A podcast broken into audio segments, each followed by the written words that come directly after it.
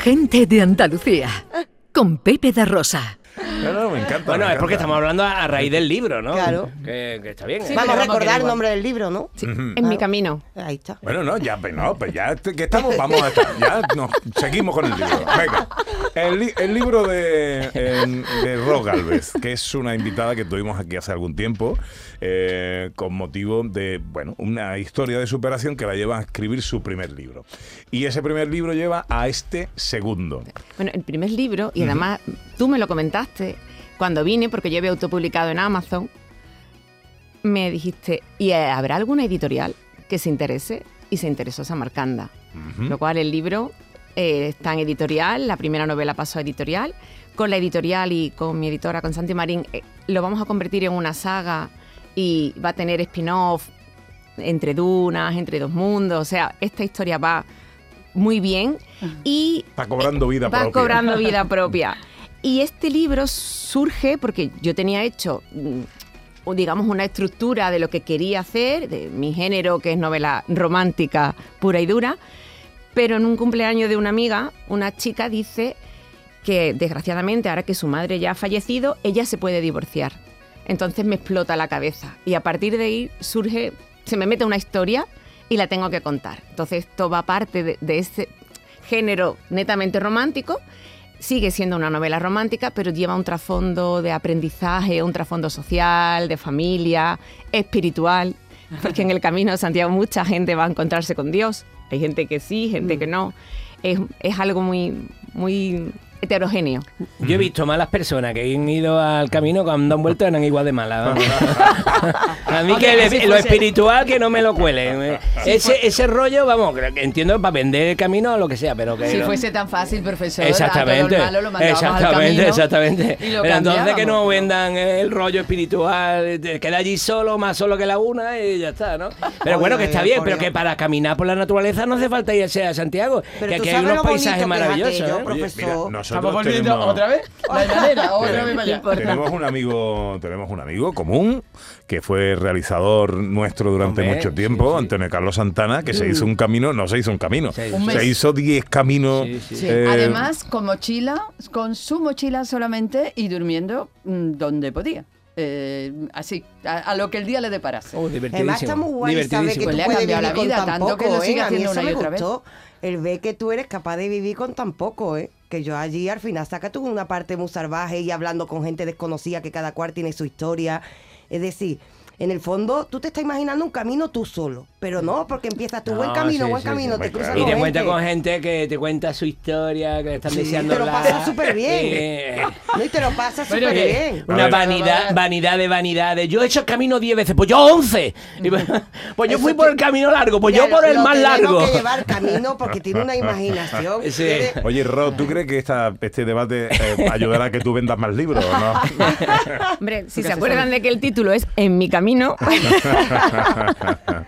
Oye, Ro, y, y eh, la primera, o sea, quiero decir, ¿te pudiste imaginar algún momento, aquella vez que empezaste a escribir como trabajo universitario, como propuesta, eh, tal, que no tenía nada que ver, que ibas a llegar a donde estás ahora y que te- te- al final te ibas a trucir por la escritura? Porque yo te veo ya que, que, este, que tu camino, en tu camino, es la escritura. Sí, la verdad es que sí. Directamente. No, no, no, yo, esto se me abrió una ventana, ponemos una puerta en mi vida y ocupa además mucho espacio. Tanto es así que yo empecé porque estaba estudiando en la universidad y tengo que limitar las asignaturas porque no puedo con tanto.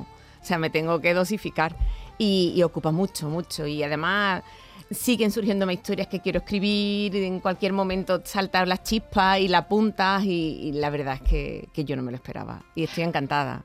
Oye, a lo mejor hasta como, eh, como en- Entre Palmeras va haciendo una serie, pero una serie literaria, ¿podría acabar una serie de televisión? Ojalá, ojalá, porque además la gente, todo el mundo dice que la ve muy de, o de película o de serie, porque es muy visual.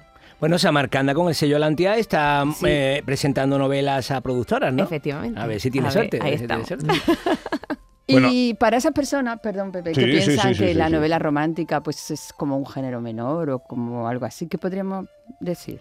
Mira, a mí mm, me gusta esa pregunta porque hay gente que se ha sorprendido, sobre todo más con este libro. Yo reconozco que este libro es más profundo. Y además tuve un problema porque el algoritmo de Amazon utiliza lo- tus primeros lectores para recomendar tu libro. Y empezó a leerme gente que no lee romántica. Entonces, ha sido, la verdad, que el lanzamiento en Amazon ha sido muy complicado. El libro lo estoy vendiendo mejor yo, porque volví loco a la inteligencia artificial.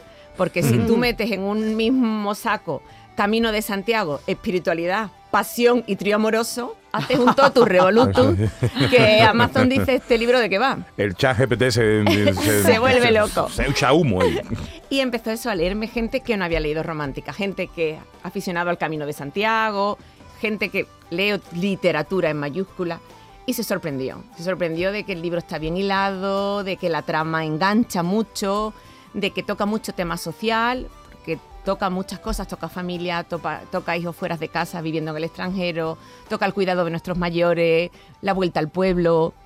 Eh, Mm. es- es Hombre, un que el género no puede estar por encima de la calidad, ¿no? Si, si el libro es bueno y la literatura es buena, ¿no, Mm. profe? El género Está tiene en el camino importancia. de el Santiago, género- el el género tiene- no, no. Sí, pero, No, pero más que la calidad. Eh, mm, bueno, es que el género ya, ya tiene unas estructuras técnicas que mm, obligan a una serie de cosas, claro. Y, pero bueno, eh, eh, hablando de amor se puede, el, el amor es mm, la condición humana también, ¿no? Y A mí me ha entrado ganas de leerlo ya, ¿eh? Sí, digo, a mí me ha sí, sí. picado. Claro. De hecho, el profe ha escrito de amor también, ¿no? Pasa que no hemos visto nunca películas de amor o qué. Claro, ah, No, hemos leído nunca Claro. historias de amor ¿eh? o Yo lo reconozco. sí, sí. Yo, yo me adapto a todo. Yo soy una moña, igual que me gustan las de superhéroe y guerra, pues me pongo a llorar con las de amorío. Igual, igual. Cuando algo es bueno, bueno, y ya está. Yo últimamente estoy un poquito cansadito de, la, de, de- de los puñetazos y las patas. Y de la guerra. Sí, Yo es que soy muy guerrita, dada, sí, soy esa. muy dada a las peleas, ¿eh? La- las cosas como son, a las peleas en, la- en las películas, a mí, ¿eh? a- a mí me gustan, me gustan Sí. las películas de acción, pero eh, llevo un, un tiempecito que. Mira, ¿sabes qué? Eh, ahora estoy muy enganchado a las a series españolas, Sí. ¿sabes? Que por cierto, eh, profe, se tiene usted que apuntar una serie Venga. que se llama eh, Vivir sin permiso, que no sé si la ha visto. No, no lo he visto. José Coronado es el protagonista. Ah, bien, bien. Ya te estás riendo. Está. No, no, no, no, ¿No? Vivir sin permiso es una serie que está muy bien. Sí. Y José Coronado está que, que lo borda. eh, sobre el narcotráfico gallego, ¿vale? El entorno, el contexto es Sí. el narcotráfico gallego. Es el- él es un. La premisa, esto se puede contar porque no es spoilear. eh, no, no es spoiler de nada.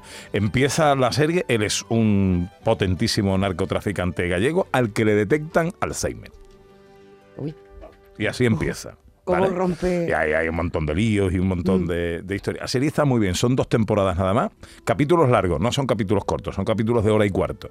Eh, pero son 13 capítulos la primera temporada y 10 Mm. la segunda. Ah, muy bien, muy recomendable. Y. eh, bueno, es una serie donde pasan cosas, ¿no? Mm. Pero no, no es, no, no es una película de acción, ni de puñetazos, ni de patas, ni de esto. Que ahora le, ha dado a los actores mayores, esto, al, Li- al Liam Neeson, al, Sí, al- sí, al- sí, a- sí. a, dar puñetazos con una edad de que tú ya no te lo crees. Eh, Eso es verdad. verdad, ¿eh? Eso es verdad. Que de vez en cuando dice, yo no me creo que tú Ese recibas salto de un balcón hostia. a otro, verdad, es verdad. trepando como si fuera una rata. No, que yo, no, no cuela, no cuela. Bueno, esto tampoco ayuda a vender los libros de Rogalves. Estamos hoy Venga. saltarines totales, vamos. En mi camino, segundo libro de Rogalves. Eh, literatura romántica. ¡Viva el amor! Caramba. Estamos cerquita del 14 de febrero. Ahí estamos allá vueltas con el mito de la media naranja, por cierto, del que hablamos ayer con Vico y que es muy interesante. El libro está donde, cómo lo compramos.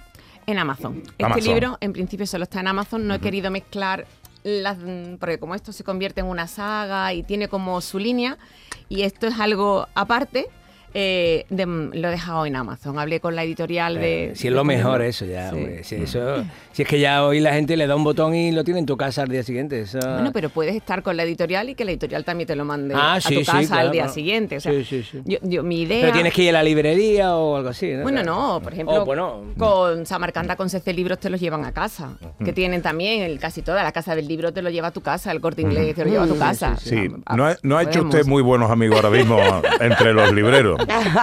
Profesor. Los libreros los amo, los adoro, son mis amigos, pero tienen los días contados. La realidad se impone. Pues yo Pepe. espero que no. Yo, El Eh, profe la no. realidad se impone. No o sea, puede quedar ¿eh? pequeña librería y tal, pero eh, es que, que, que tú le des un botón y que al día siguiente el libro esté en tu casa gratis, es que eso no... El profe hoy es el Grinch de todo. ¿Verdad, eh?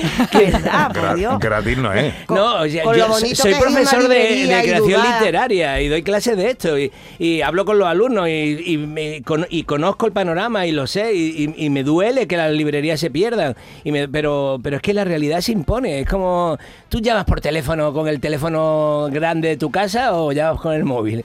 Eh, ¿tú, ¿Tú te levantas y pones un disco o le das al botón de Spotify? Es que esto es la realidad. El se impone. vinilo, el vinilo está volviendo. Sí, pero... A mí me gustan las librerías. ¿Sabes con qué medio pasó? Eh, eh, El eh, primer Ay. medio del que se habló que desaparecería. que- La radio, claro. Era la radio. Sí, sí, bueno, la radio yo la escucho por YouTube, no sé. No, pero es radio. Ya, sí, claro, Usted claro. la escuchará por donde usted quiera, pero es radio. Claro, claro, sí, es sí. radio. Y cuando- bonito, Pero yo elijo lo que quiero escuchar, yo, o sea, la- las cosas están cambiando y no... no. Que sí, y lo que bonito de ir a una librería, que a mí me ha pasado, Hombre, que tú vas buscando un libro y al final descubre otro. por favor, claro, y al final claro. te compra el otro que tú no sabías que existía. Eso es Pero maravilloso. Le voy a poner una en bandeja para que usted se reconcilie con los libreros. ¿Cuántos libros tiene usted en su casa? 3.500. por lo ¿Cuántos ha comprado en librería?